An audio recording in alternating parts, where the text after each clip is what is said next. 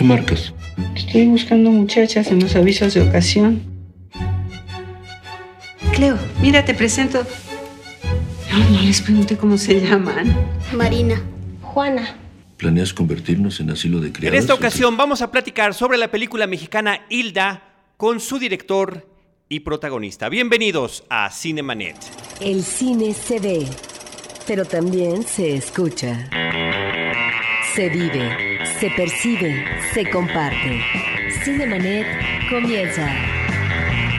Carlos del Río y Roberto Ortiz en cabina. www.cinemanet.com.mx es nuestro portal, es un espacio dedicado al mundo cinematográfico. Yo soy Carlos del Río y a nombre de nuestra productora Paulina Villavicencio les doy la más cordial bienvenida y saludo a Roberto Ortiz.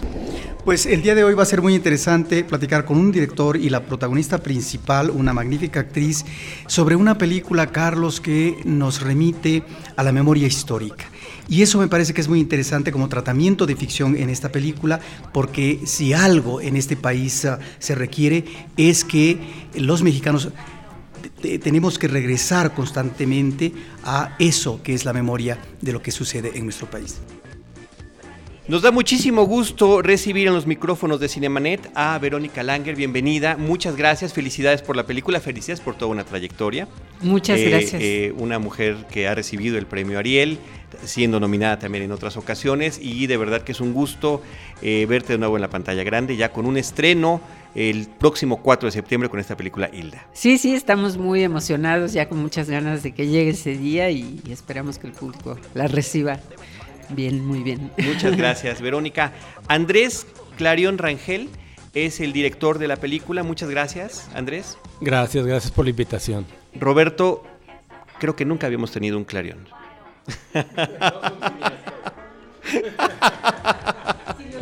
Esta, esta, es una referencia a la película que ya podrán ustedes saber después, pero efectivamente a lo largo de los eh, casi 10 años que tiene el proyecto de Cinemanet y de tantos directores que hemos tenido oportunidad de platicar y que le platicamos justamente en otro programa a Guadalupe Ferrer, son los más, los que se siguen escuchando, los que se siguen descargando, porque al final es un testimonio del de, eh, quehacer cinematográfico aquí en nuestro país y bueno, es la primera vez que tenemos un Clarion.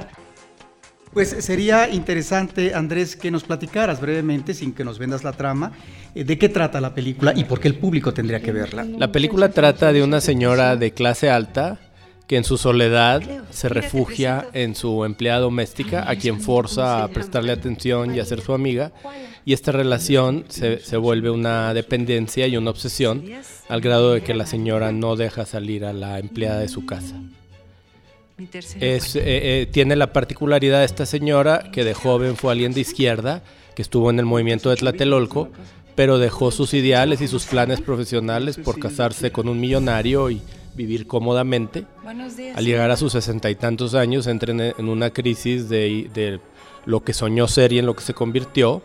Está muy sola, está en un matrimonio que sigue jun siguen juntos por inercia y su único sostén es, su empleada doméstica. Verónica, esta es una película y un personaje muy peculiar. Eh, me parece que a pesar de que la película se llama Hilda, que es el nombre de esta eh, mujer que va a trabajar a esta casa, el peso lo lleva el eh, personaje de Susana. Susana es justamente la persona que nos acaba de describir el director y que eh, eh, está atravesando, y la vemos en pantalla, sufrir este deterioro psicológico, diría yo. Yo pensaría que esta es una persona que tiene un serio problema eh, mental que efectivamente está siendo agravado por esta soledad. Básicamente me parece que es, es la palabra clave que bueno eh, que, la, que tú mismo nos la estás comentando, porque independientemente de que está rodeada de un grupo de personas que la apoyan en todo momento, tiene guaruras, tiene gente de servicio, eh, el esposo va y viene, lo ve ocasionalmente, él la da por sentado, ¿no? Inclusive para las labores que tiene que hacer. ¿Cómo, cómo te aproximas tú a este personaje? Bueno, eh, se me hizo, a lo mejor parece un poquito un lugar común, pero eh, se me hizo un reto realmente, porque siempre es difícil transitar un, un personaje cuya trayectoria vaya de la cordura, entre comillas, porque empieza la película con una mujer que está todavía en control de, ella y del medio que la rodea, y cómo, y cómo se va este, deteriorando, ¿no?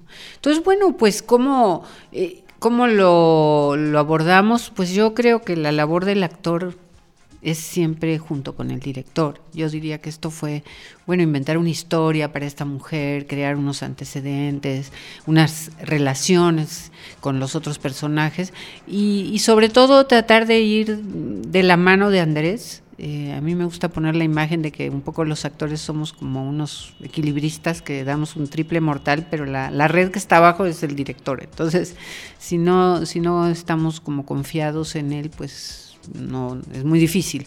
Entonces, en este caso sí fue eso, ¿no? O sea, fue buscar entre los dos, ir encontrando este tono, porque era muy difícil. O sea, yo le decía a Andrés, pero no, no quiero hacer una loquita. O sea, va, va, o sea, me daba mucho miedo porque es un personaje que está así como al borde del precipicio, ¿no?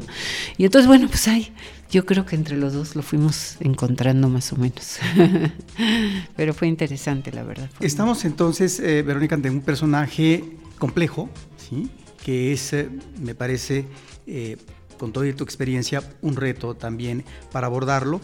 Y me llama la atención en ah, el planteamiento que haces, Andrés, como director y desde el guion, es que estamos, por un lado, viendo una problemática individual, ¿sí? que está vinculada con una problemática mayor. A eso me refería en un principio en la introducción con respecto a la memoria histórica de este país que tiene que ver con el movimiento de 68. Eh, este personaje de Susana participó activamente, se involucró en el movimiento, inclusive todavía en la actualidad tiene algunos textos eh, de Carlos Marx a propósito de cómo debiera ser la justa distribución de la riqueza, en este caso en México, eh, pero hay una situación de crisis de ella que deviene me parece de dos momentos, que es después de que ella ve cómo tratan unos estudiantes un documento eh, sobre su participación en el 68 y el secuestro de su hijo, que van a ser detonadores que la llevan a una situación difícil. Y en esta macrohistoria, en este pasado, en donde ella tiene que cuestionarse en el presente sobre una situación tal vez ah, ah, de otra índole, aún aceptando, ubicando su realidad eh, cómoda, burguesa, finalmente hay como un acercamiento a esa otra realidad del pasado que le puede dar eh, nuevos bríos, o al menos en apariencia. Estamos entonces ante una ilusión. Lo que te quiero preguntar, ¿cómo congeniar estos dos elementos que finalmente nos están remitiendo desde el pasado a una realidad mexicana que sigue siendo cruda con respecto a los intereses de, eh, empresariales, los intereses vinculados de estos empresarios con el poder político, etcétera? Para mí era muy importante, además de la historia íntima del personaje, hacer un retrato social de una clase y, de, y hablar de, problemáticas que no se han superado en el país, como el, clasismo, el racismo, la impunidad, el, el, abuso de poder, ¿no? Entonces fue así como, como mezclé estas, estas dos eh, historias. Y lo, de, y lo de su pasado, eh, Hilda está inspirada en una obra de teatro francesa, donde obviamente no se menciona a Tlatelolco, pero hay una mención ahí del, del personaje donde dice eh, yo soy gente de izquierda. Y a partir de ahí fue como se me ocurrió a mí, a mí lo de Tlatelolco. Y queriendo hacer también un retrato de estas personas eh, que, les llaman eh, bohemios burgueses o izquierda de caviar, que, navegan con la bandera de la izquierda, pero les gusta vivir eh, con todas las comodidades, ¿no? Esa era como mi intención. No sé si contesté tu pregunta. ¿Nos podrías hablar un poquito más de cómo encontraste esta obra? ¿Cuál es la diferencia principal? ¿En dónde está ubicada? Porque me llama la atención, normalmente en el cine mexicano, todos los directores quieren ser los creadores de su propia historia. Inclusive en algunas ocasiones en el premio Ariel queda eh, sin nominados la, parte de guion adaptado, porque nadie está adaptando ningún guion. Todo el mundo dice, no, yo tengo mi propia historia que quiero contar. Eh, ¿Cómo lo encuentras tú? Eh, la historia sucede en Francia, la adaptas a la realidad mexicana. Sí, mira, yo estaba estudiando cine en Nueva York y fui a, vi la reseña en el periódico de esta obra Off Broadway que me llamó mucho la atención Y cuando la fui a ver, pues resultó ser una obra muy minimalista donde ni siquiera aparece el personaje de Hilda, de la empleada. Hablan de ella, pero son puros diálogos entre la señora rica y el esposo de Hilda, donde está negociando que la quiere de vuelta y la señora no se la quiere dar. Y, entonces fue, fue partir de, de, ahí para crear todo un mundo. Entonces, como que fue una coincidencia feliz para mí de que me encontré con una obra que era nada más como una base, un cimiento desde donde yo podía crear muchísimo y, además con un tema que siempre me ha interesado a mí mucho y, siento que, la hice mía. Entonces sí, el, guion tiene partes textuales de diálogos de la obra, pero a la vez eh, lo siento demasiado mío. Eh, fue una como feliz coincidencia pero es una obra de teatro que, sucede en, Francia porque el autor es de allá y como te digo es, es muy minimalista. Una feliz coincidencia ante una triste realidad, porque justamente me imagino que como mexicano cuando ves esta obra eh, descubres estos paralelismos con nosotros y que en nuestro caso inclusive deben de ser aún peores, ¿no? Este clasismo que se percibe en los personajes, eh, no nada más en el personaje de Verónica, sino también en el de Fernando Becerril, sobre todo porque con un par de, escenas nos damos cuenta del tipo de persona que es. Cuando está haciendo un recorrido por su fábrica, lo que pide que debe de cambiar ante la inminente visita de un posible inversionista extranjero, por ejemplo, ¿no?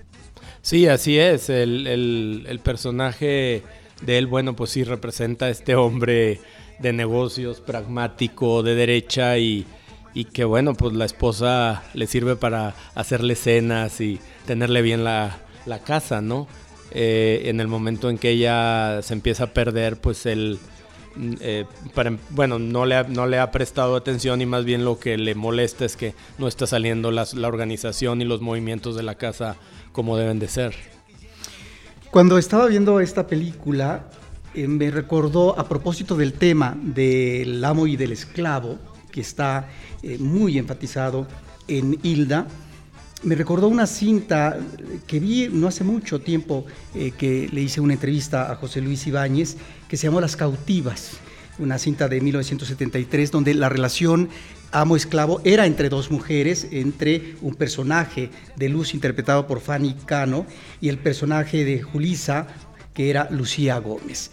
Y ahora lo que vemos en Hilda es nuevamente una relación de amo y esclavo entre dos mujeres, entre Susana, el personaje tuyo de Verónica, Verónica y el de eh, Hilda. Y en ese sentido me gustaría que nos platicara, porque me parece muy interesante cómo se va desdoblando esta relación en estas dos mujeres, donde finalmente se da un aparente buen trato en un inicio, pero después se da un sometimiento terrible.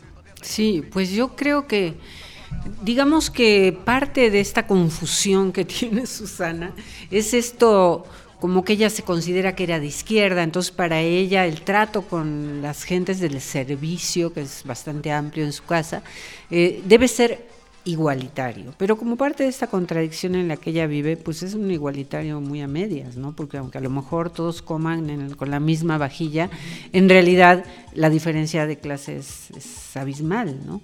Entonces, bueno, pues se vuelve, se empieza como a cosificar esta relación, porque Hilda es es su objeto y ella empieza a sentir que, en fin, que le pertenece y que ella puede decidir sobre su vida y si sale o no sale y no sabemos sobre qué más podría llegar a decidir si las cosas siguieran en ese tenor, ¿no?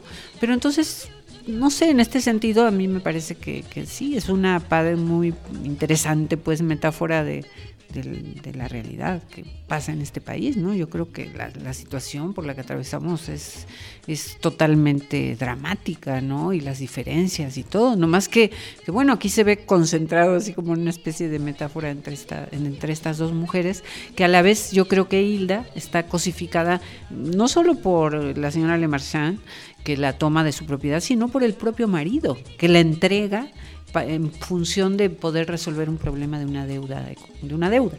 Entonces, los dos la utilizan, tanto la señora como el marido. Y entonces ahí está la pobrecita en medio como que tratando de quedar bien con los dos y muy desgraciada. Y bueno, pues yo creo que, porque en este país pasan muchas cosas así, ¿no? Y también es muy común ver entre las señoras de clase alta que piensan que le están haciendo un bien a, a las empleadas porque este, les regalan a veces ropa usada o les prestan tal cosa o, y, bueno, realmente a veces luego esas son como migajas, ¿no? Sí, o darles a probar algo que aparentemente no habían probado antes, ¿no? Como sucede en la película. Verónica, ¿nos puedes platicar de esta relación eh, de trabajo eh, actoral con Adriana Paz? Que por cierto, este año recibió también su premio Ariel por la Tiricia y que eh, pues es una dinámica muy especial que va evolucionando en la película y que además ustedes representan en el tono de interpretación tonos completamente distintos, ¿no?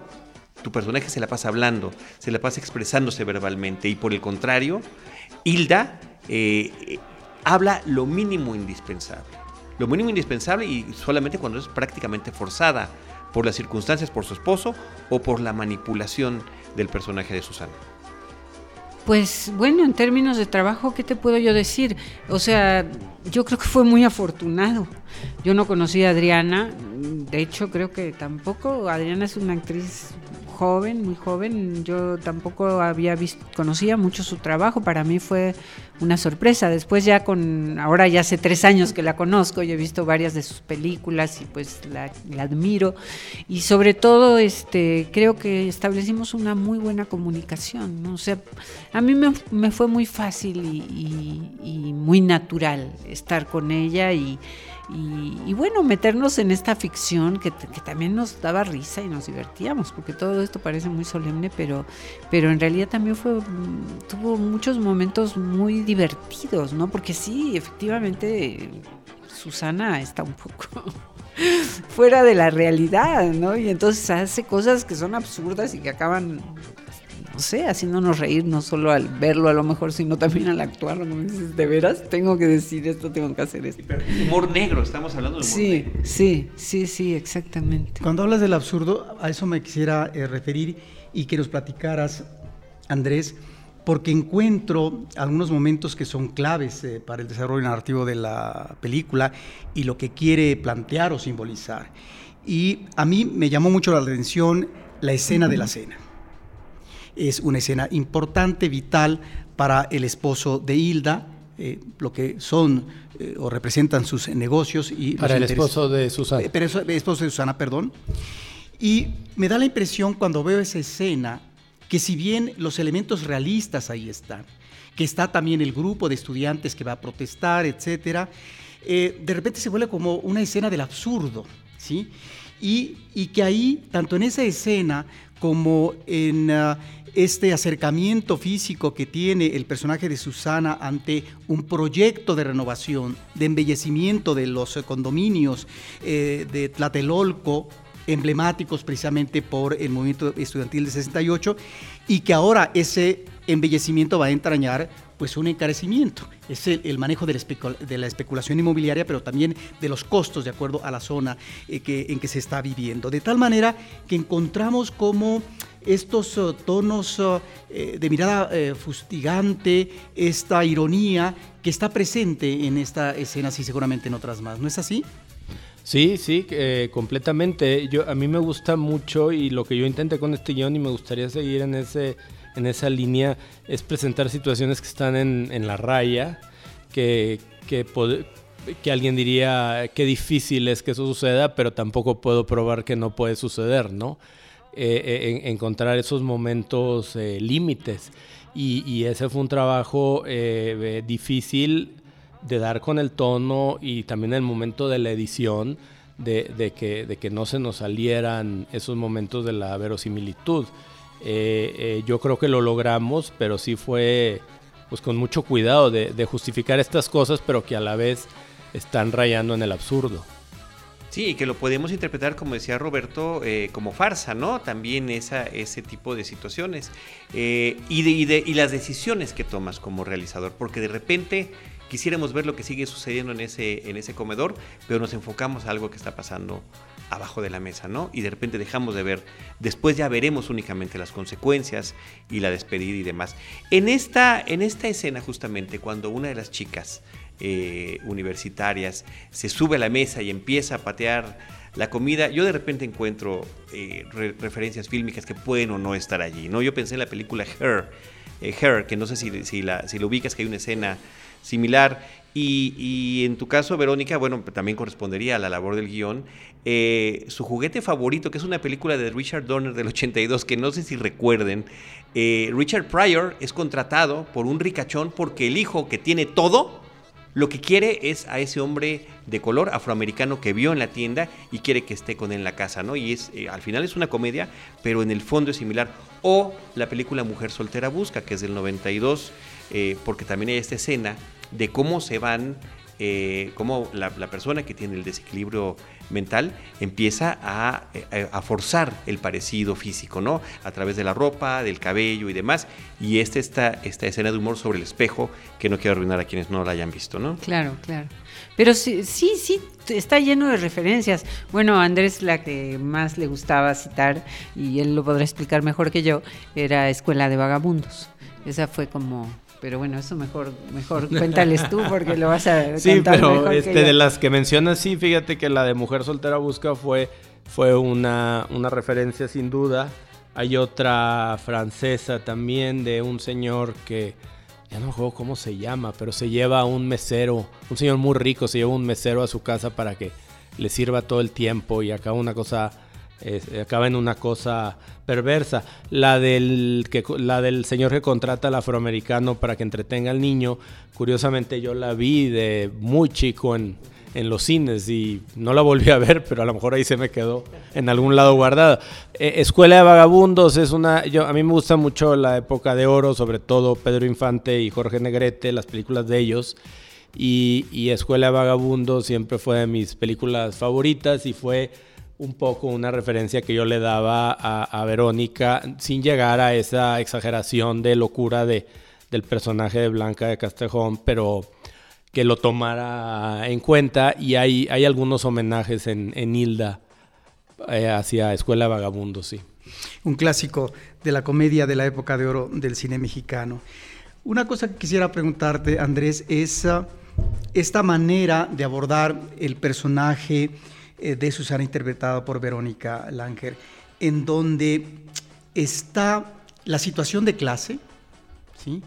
en donde esa situación difícilmente eh, puede cambiar eh, la cuestión mental de ubicación de la realidad por parte del personaje de Susana y viendo, porque ahora que hablas de estos ah, referentes, porque uno ve el cine y finalmente uno recuerda otras imágenes, eh, otras películas, yo la estaba viendo la cinta de Hilda y me recordó una película de Gabriel Retes, apenas no la conocía, recientemente la vi que se llama Bandera Rota, donde unos jóvenes ¿sí? deciden extorsionar a una... Em, empresario muy fuerte de este país, que está muy bien interpretado eh, por Manolo Fábregas, y piensan que de esa manera pueden condicionar para tratar de mejorar, en este caso, la situación laboral, una mejoría salarial para los trabajadores de las fábricas o de las empresas de este millonario. En el caso de Hilda, nos encontramos ante una situación eh, similar. ¿En qué sentido? En que em, Susana está en, esta, en este momento de su vida ubicando eso que podría ser nada más recuerdo o nostalgia como un posible impulso de reivindicación a propósito de aquello que fue, pero que puede seguir siendo como elemento de justicia en un país eh, con diferencias de clases y demás. Eh, por ahí va esta idea tuya en el sentido de presentar esta cuestión de clase y esta gran dificultad en esta dinámica de la economía eh, para poder cambiar lo que finalmente es una cuestión mucho más compleja y mayor que sería una estructura socioeconómica en este país? Pues este, yo creo que sin duda el, personaje de ella, bueno, eh, recupera o rememora eso eh, como, una, como una nostalgia y los, y los, y los eh, chavos estos, los estudiantes, Pues eh, lo que yo quise hablar ahí más que nada fue de una, pues del conflicto de, clases, ¿no? Y de este resentimiento tan grande que, que sigue habiendo en nuestro país de los dos lados, ¿no? Porque también, eh, por ejemplo, en México eh, ser rico pues es sinónimo de ser delincuente, ¿no? Eh, eh, para la mayoría de la gente quien tiene una fortuna es porque la hizo a base de corrupción o tratos con el gobierno o negocios mal habidos, ¿no? Entonces, sí quise hacer pues ese paralelismo, este, pero, pero bueno, lo- llevándolo más a un plano personal de ella, ¿no? Este, un plano más eh, sentimental. Yo pienso, bueno, no sé, no sé, yo siento que esto de Susana es... Ella no piensa que va a cambiar al mundo. Más bien eso no le importa mucho, me parece. O sea, ella lo que creo que quiere es como volver a un momento en el que fue plena o se recuerda a sí misma como plena, ¿no? Entonces, el reencontrarse con estos estudiantes, pues es como si no hubiera pasado el tiempo, como que por un momento la fantasía es que aquí todos somos iguales y yo otra vez me voy a poder subir a este barco, ¿no? Y, me van a tratar como una compañera más y voy a tener amigos y voy a estar acompañada. Y bueno, todo esto enmarcado en esta cuestión, sí, de que de la injusticia en México, pero no sé, no sé, ya a nivel dirección, a nivel concepción, pues no lo podría yo decir, pero sí a nivel del personaje creo que no llega tan allá, porque ella tampoco se plantea ser Tania la guerrillera, qué sé yo, no sé, o quién, o no sé, eh, qué, otro, qué otra mujer podríamos mencionar en, en aquí, ¿no? Este, ella simplemente está buscando con desesperación un asidero para no irse al precipicio. Entonces, primero su asidero son estos muchachos y después, bueno, ante el fracaso de esto, bueno, pero no quisiera seguir contando tanto, pero, pero entonces el posible asidero es Hilda y querer no solo que ella sea su amiga, sino lo que ella quiere es ser Hilda.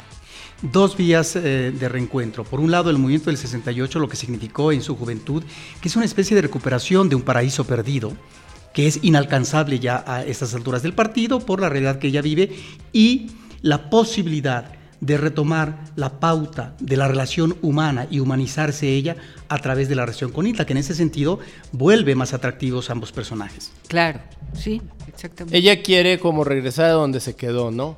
Cuando ella tomó esta decisión de dejar su vida profesional por, por ser una ama de casa y decir, a ver, esto no me funcionó y quiere, quiere evocar y regresar a, a ese pasado, pero pues ya no, no funciona, ¿no? Ya los, los que eran como ella, los, los, los que eran como ella, pero los actuales no la ven, no la ven como, uno, como una de ellos y, y eso es lo que le, le provoca ya la crisis mayor. Ahora, yo vería también otro tipo de injusticia reflejada en la película, y esa es la injusticia a la persona que está padeciendo una enfermedad mental. Porque al final de cuentas, nadie termina ocupándose del personaje de Susana. O sea, todo el mundo puede dejar que haga lo que sea, que puede llegar a una crueldad inusitada, terrible, en determinados momentos, pero al final la dejan verdaderamente a su suerte. Sí, porque el- ella también es como un objeto que, que usa el, el marido, ¿no? Como un, como un eh, adorno, como un accesorio, exacto. Y además eh, lo que está planteado en la película es que desde un principio veas que está un poquito loca, que algo no está demasiado bien, como tantas señoras que andan por ahí, que son loquitas funcionales. Bueno, señoras y señores, no nomás señoras y, es, y va evolucionando su, su locura, ¿no? Entonces, eso hace que a lo mejor pues ya est- estaban acostumbrados a sus loqueras y cuando estas se salen de la proporción no las perciben como, como locura, sino como lo normal, como el status quo, ¿no? Andrés, te quiero preguntar sobre tu trayectoria. Eh, si bien es cierto es breve, pues nos arroja ah, algunos trabajos interesantes. Tú fuiste segundo asistente de dirección de Felipe Casals en Las Vueltas del Citrillo. Eh, también eh, fuiste productor y escritor de El Poder de la Silla de 2015 eh, de Diego Enrique Osorno, donde, y aquí es ah, donde quiero detenerme, abordan a cuatro exgobernadores de Nuevo León eh, sobre lo que fue su gestión, sus proyectos, etcétera. Y esto te quiero preguntar, porque tiene que ver con la política, previo a lo que va a ser la presencia de un candidato independiente que además gana la gobernatura, que es el eh, personaje conocido como El Bronco. Sobre este documental que yo desconozco y sobre esta otra película que es de ficción, ¿La de pero Casals? la- no, la, la- la de Hilda, Ah, la, la ya, digamos, ya una película eh, de ti como dirección, pues encontramos estos elementos de la política y que no sé si tanto en el ámbito del documental como en el ámbito ahora de la ficción, nos estás queriendo plantear a nosotros como público estos elementos de la realidad, del pasado, del presente, que tienen que ver con eso, con la política y con la movilidad que de alguna u otra manera atañe y repercute en los sucesos y los cambios. Sí, mira, eh, hay varias cosas. eh, yo escribo editoriales en el periódico El Norte y ocasionalmente en el Reforma, y, y todos tienen un alto contenido político y social, entonces la política a mí siempre me ha apasionado y, y- y me apasiona el, el uso del poder, ¿no? Por eso el, el documental ese era entrevistar a los gobernadores sobre la intimidad, ¿no? Sobre qué se siente estar ahí, cómo se vive el poder, cómo se ejerce, cómo se sufre cuando ya no lo tienes. Eh, a mí me parece apasionante eh, eh, lo, lo que provoca el poder, ¿no? Estos políticos que tenemos en México que se hacen como estrellas de cine de la noche a la mañana y todo eso era lo que yo quería, quería capturar en el, en el documental. Y además eh, también, bueno, retratar un poco cómo te, te modifica el poder y cómo en, en el documental se puede ver, no, es interesante el documental no solo por la información que están dando, sino por cómo se comportan los, los exgobernadores. Y eso, y eso se relaciona eh, con Hilda, ¿no? Con esta parte donde el, pues este lado oscuro del, del ser humano y cómo lo modifica el poder o, o el dinero. Entonces ahí, ahí yo encontraría esa relación. Y, y sí, como les decía, para mí Hilda es un, es un retrato de una clase social y un retrato de una situación actual que para mí vale tanto esa parte como la parte de la historia íntima. Eh, quisieran agregar algo sobre redes sociales que también es muy importante para la gente que nos escucha saber si hay una eh, Facebook, espacio en Facebook, espacio en Twitter, eh, cuentas personales, Verónica, Andrés, que nos quieran eh, compartir. Sí, este, en, en Twitter la cuenta de la película es este, Hilda la película y en Facebook se llama Hilda. Mi Twitter es Anclaran, A-N-C-L-A-R-A-N. Y yo soy arroba Verolanger y Verónica Langer en Facebook. Verónica, proyectos que tengas todavía pendientes de estreno, eh, Los árboles mueren de pie, por ejemplo, Sí. que fue filmada en mi Campeche. Eh, Roberto Girolte estuvo hace un año, ahorita está el Festival de Campeche justamente en estos días. Hace un año él presentaba por allá la película, pero aún está pendiente el estreno comercial. Sí, está pendiente y bueno, me han dicho que quedó muy bonita. Tengo muchas ganas de verla. La pasamos muy padre en Campeche, mucho calor, pero qué, her- qué hermosa ciudad, fue increíble. Esa parte es inevitable. Sí, este, y luego también tengo otra película pendiente de estreno, es, que se llama La Caridad, de Marcelino Islas, que ya, pues ya está lista, estamos prácticamente esperando que se, ya, pues no sé, que se programe un próximo estreno, pero pues también es un trabajo interesante. Muy bien, la cuestión de la distribución. ¿Alguna cuestión que quisieran agregar? Pues yo nada más quisiera decir que Hilda, antes que nada, es una película entretenida. De repente existe esta concepción de que eh, para, para que una película atraiga a la audiencia o al público, pues tiene que bajarle a las ideas. Y yo quiero probar con Hilda que, que no se tiene que subestimar al público para atraerlos o para tener una buena taquilla. Hilda es una película entretenida con la que van a pasar un buen rato, pero que los va a hacer pensar y reflexionar. Pues sí, yo nada más eso, que, que siento que es importante ver lo que está pasando con el cine mexicano, la cantidad de creadores de todo tipo que hay, y yo creo que es nuestro cine y el que nos refleja y, y esperamos que el público sepa también reconocer eso. Pues muchísimas gracias, muchísima suerte en el, en el estreno inminente de la película y por supuesto que estaremos pendientes también a través de las redes sociales de Cinemanet sobre la promoción de este episodio y sobre lo que esté pasando durante los días de su estreno. Muchas gracias y felicidades. Gracias, a ustedes. Muchas gracias. Eh, gracias eh, a todos los que nos han escuchado. Andrés Clarion Rangel, director y guionista. Verónica Langer, protagonista de la película Hilda, muchas gracias. Recordamos nuestras redes sociales. Arroba Cinemanet en Twitter, facebook.com, diagonal Cinemanet. Cinemanet 1 en YouTube, Cinemanet 1 también en Instagram. Gracias a Vianey Conde, nuestra productora de este episodio. Y, y gracias a todos ustedes por acompañarnos. Les recordamos que en cualquiera de los espacios que le hemos mencionado, les estaremos esperando con cine, cine y más cine.